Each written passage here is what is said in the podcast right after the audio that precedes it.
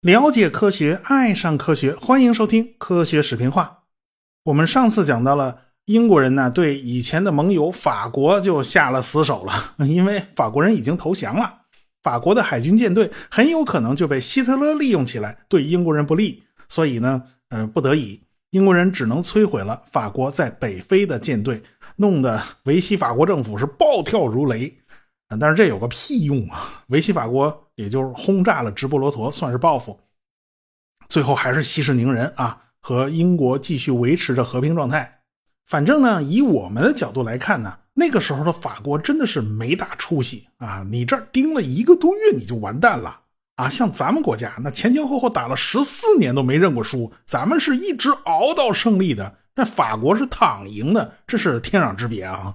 原本呢，英法是搭档啊，是盟友啊。这法国舰队是刚好可以对付意大利舰队啊。当时意大利舰队也是不能被忽视的。虽然意大利人不太敢惹英国人，但是你总不能当他们不存在吧？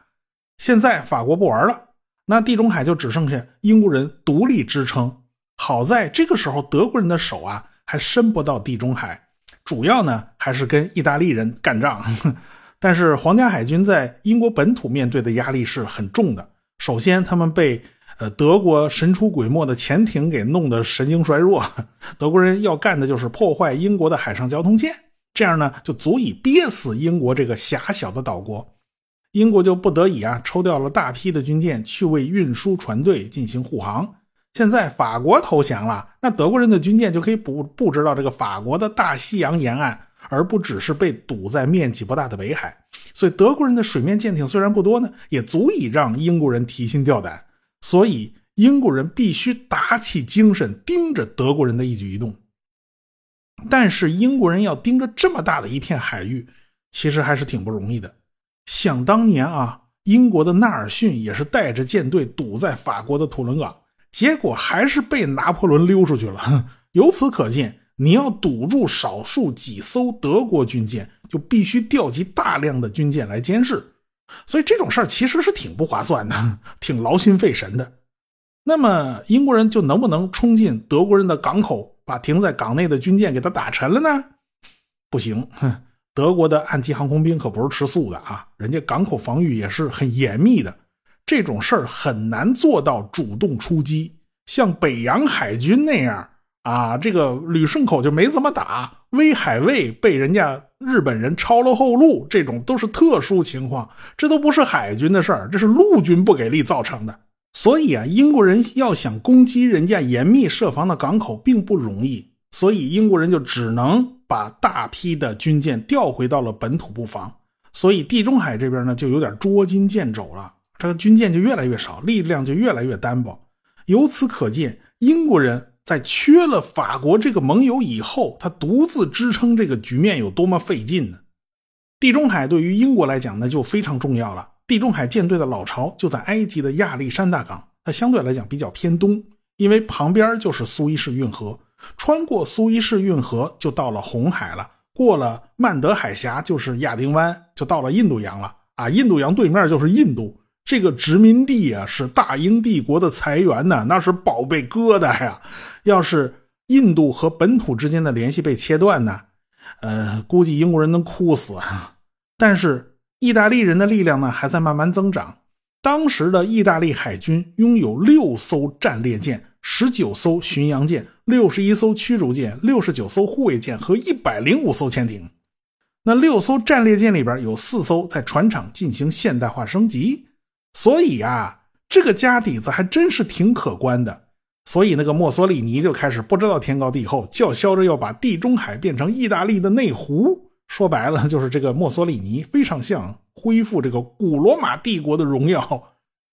尽管墨索里尼在一九三五年入侵埃塞俄比亚的时候，那个仗打的是挺难看的，但毕竟他是打赢了。埃塞俄比亚的皇帝叫海尔塞拉西呢，就不得不流亡英国。所以啊，在那个时候，意大利军队还没有显露出战五渣的本性啊。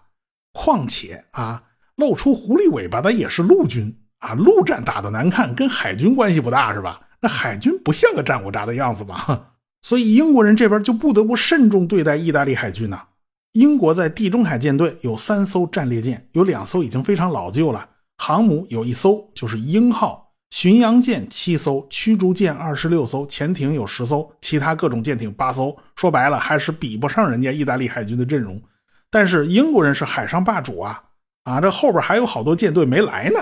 再说人家逢敌必亮剑的精神还在，意大利人是不怎么敢惹英国人。二战开始以后呢？英国人在地中海打的第一仗就是对前盟友法国，第二仗打的就是意大利，争夺焦点就是马耳他岛。这个马耳他岛号称是地中海之剑，就在意大利西西里岛南边八十二公里的地方，距离突尼斯是三百公里，距离蒂利波里大概是三百五十公里。要是从意大利到北非，你是绕不过这个马耳他岛上。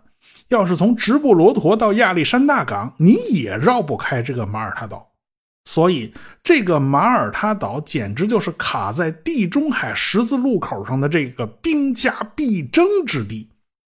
英国人占了，那起飞的飞机就能肆无忌惮地轰炸意大利南部，而且还能截断意大利和北非之间的联系。意大利人呢，在埃塞俄比亚和对面的利比亚大概有二十五万兵呢啊，后勤补给要是送不过来，这帮兵就得喝西北风了。后来隆美尔的非洲军团就是吃了这个大亏嘛，他需要的补给物资啊，意大利人总是运不过来，总是在马耳他就被英国人给劫了啊，这就是这个小岛的重要性。同样，如果这个岛被意大利人占了，那英国人就倒了大霉了，因为直布罗陀和亚历山大港之间的联系就被切断了。地中海的制海权也就是落入他人之手，所以到了一九四零年的六月十号，意大利对英国和法国宣战啊。第二天，意大利的轰炸机就轰炸了马耳他岛。一个月内啊，意大利空军出动了七十二次啊，几乎就把这个岛上的建筑都全炸平了。但是意大利人没登陆，也就是说，这个岛现在还在英国人手里。说实话啊，这个意大利人没想这么早参战呢。原本他计划着应该到一九四二年才轮到他们上场呢，你怎么希特勒你打太快了吧？这是，所以墨索里尼对英国和法国宣战的时候，压根儿就没有准备好作战计划，意大利人就得开始手忙脚乱的往北非送补给呀，意大利海军就不得不全军出动为运输船队护航啊。巧了，英国人为了应付意大利人，也需要往马耳他岛运物资，所以英国的地中海舰队也是倾巢而出。英国地中海舰队的坎宁安上将带着自己的舰队奔着马耳他岛这边就过来了。于是双方一看，哇，意大利人、英国人，双方就马打对头，于是就打起来了。当时的英国和意大利双方都把注意力放在了那些战列舰和巡洋舰身上啊。英国这边呢有一艘鹰号航空母舰，搭载着二十一架双翼飞机，所以大家都没拿这个航空母舰当回事儿。这个地方其实就在意大利家门口，距离很近，所以意大利空军用炸弹炸伤了一艘英国的轻型巡洋舰。英国人马上让航空母舰上的舰载机起飞，去轰炸意大利人的战舰。但是意大利人的船呢，普遍比较新，速度比较快，这些老式飞机也无一命中。最后双方啊，飞机都不灵，还得拿炮解决问题。正因为双方距离比较远，所以炮打的也不怎么准。双方都要依靠飞机对舰炮的轰击进行校准啊，这叫校射。意大利人战列舰配备了水上飞机啊，但是水上飞机打不过英号航空母舰上起飞的海斗式战斗机。这个海斗式战斗机也是一种双翼机，说实话性能也不怎么样。它打不过陆基飞机，但是打打水上飞机嘛，人家还是绰绰有余。所以，嗯，就把意大利海军的水上飞机给打掉了。意大利人的舰炮就没法校正啊，相反，英国人因为有舰载机帮助他们校正，所以打炮打的比意大利人还是要准多了。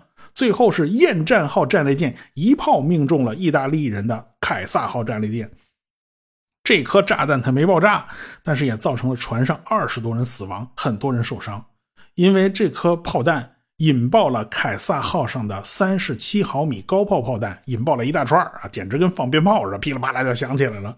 爆炸威力虽然不大，但是弥漫的烟雾被吸进了引擎之中。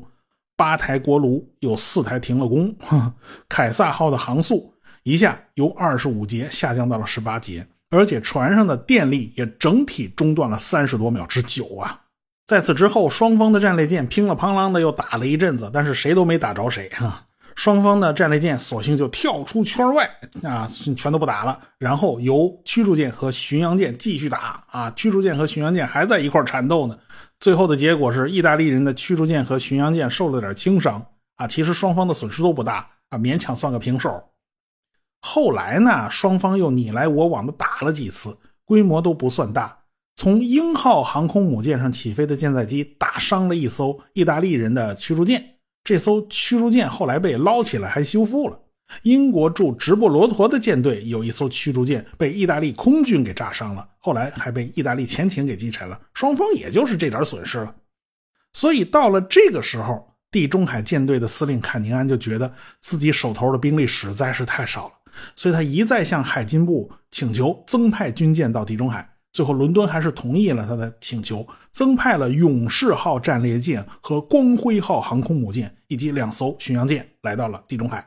这时候，坎宁安觉得自己心里头有了底了，因为他手头已经有了两艘航空母舰。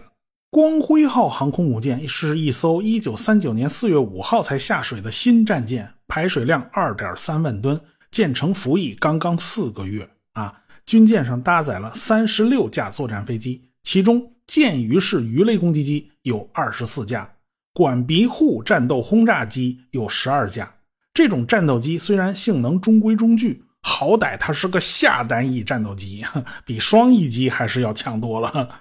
这些飞机全都可以塞进甲板下面的机库。如果你不介意在甲板上也堆上一大堆飞机的话，光辉号还可以搭载更多。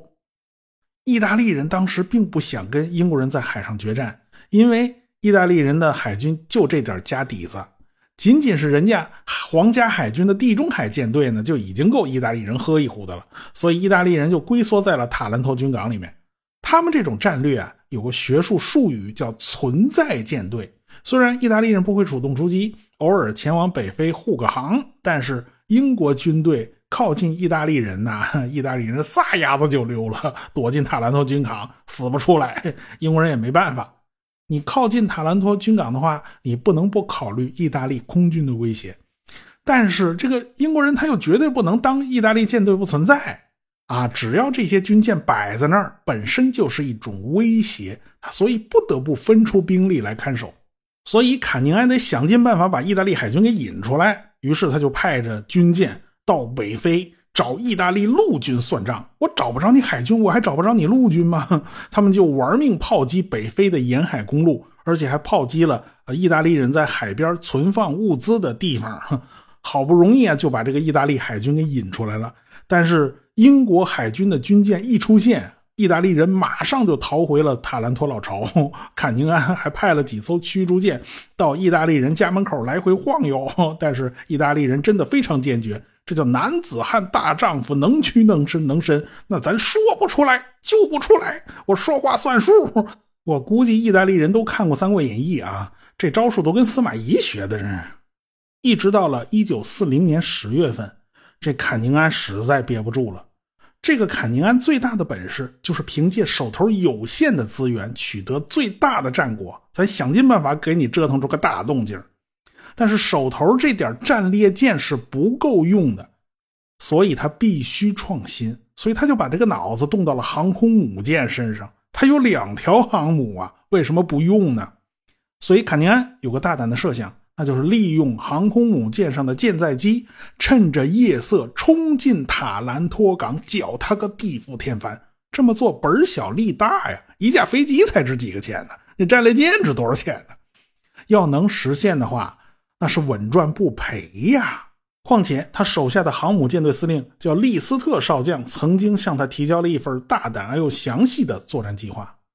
一九三五年的时候呢，墨索里尼不是入侵埃塞俄比亚吗？当时英国海军曾经制定过一份计划，但是后来英国并没有介入埃塞俄比亚的战事，所以这份计划呢也就扔在那儿没有用。到了一九三八年，利斯特出任暴怒号航空母舰舰长的时候。啊，他在航空母舰上到处乱翻，翻来翻去，就把这份压箱底的计划给翻出来了。这个利用航空母舰舰载机奇袭塔兰托的方案，给他留下了极为深刻的印象。后来呢，他就乘坐光辉号航空母舰到了地中海啊，他就把这份计划郑重其事的交给了坎宁安海军上将。哎，所以坎宁安这会儿就把这份计划给想起来了，正合我意啊！所以他立刻就让利斯特去着手准备。等到利斯特真的开始着手准备的时候，就发现一连串的技术问题。光辉号和鹰号航空母舰搭载的剑鱼飞机啊，它是一种老掉牙的飞机，这种双翼机的速度太慢了，它的航速只有二百三十公里每小时。塔兰托港的水很浅呐，这就意味着飞机必须是超低空飞行，这样鱼雷掉进水里才不至于一个猛子就扎到淤泥里头去了。如果让飞行员开着剑鱼飞机夜里溜进塔兰托，然后贴着水皮飞行，在距离目标几百米的时候把鱼雷扔下去，呃，这有点太冒险了。所以呢，利斯特就选了一批经验丰富的飞行员，抓紧时间进行夜间训练。功夫不负有心人呢。过了一段时间，利斯特向坎宁安报告，光辉号和鹰号航空母舰上已经有三十架飞机做好了空袭的准备了。所以啊，坎宁安一高兴，就把时间定在了十月二十一号这一天，正好是满月。当然了，这一天还有一层特殊的纪念意义：十月二十一号是特拉法尔加大捷的纪念日。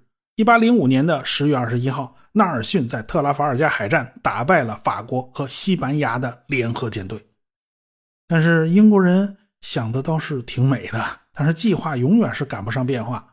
在光辉号航空母舰上的舰载机机库里面，有一名地勤人员在往舰鱼式飞机的后座装副油箱的时候，他不顺手一滑。这螺丝刀啊，好巧不巧就捅了一个电源开关。你说你没事往电门上捅啥呀？你这一个电火花就把油箱里漏出到地板上的油给点着了。那汽油烧起来那还得了啊？没多会儿就火烧连营了，连烧废了两架舰鱼飞机。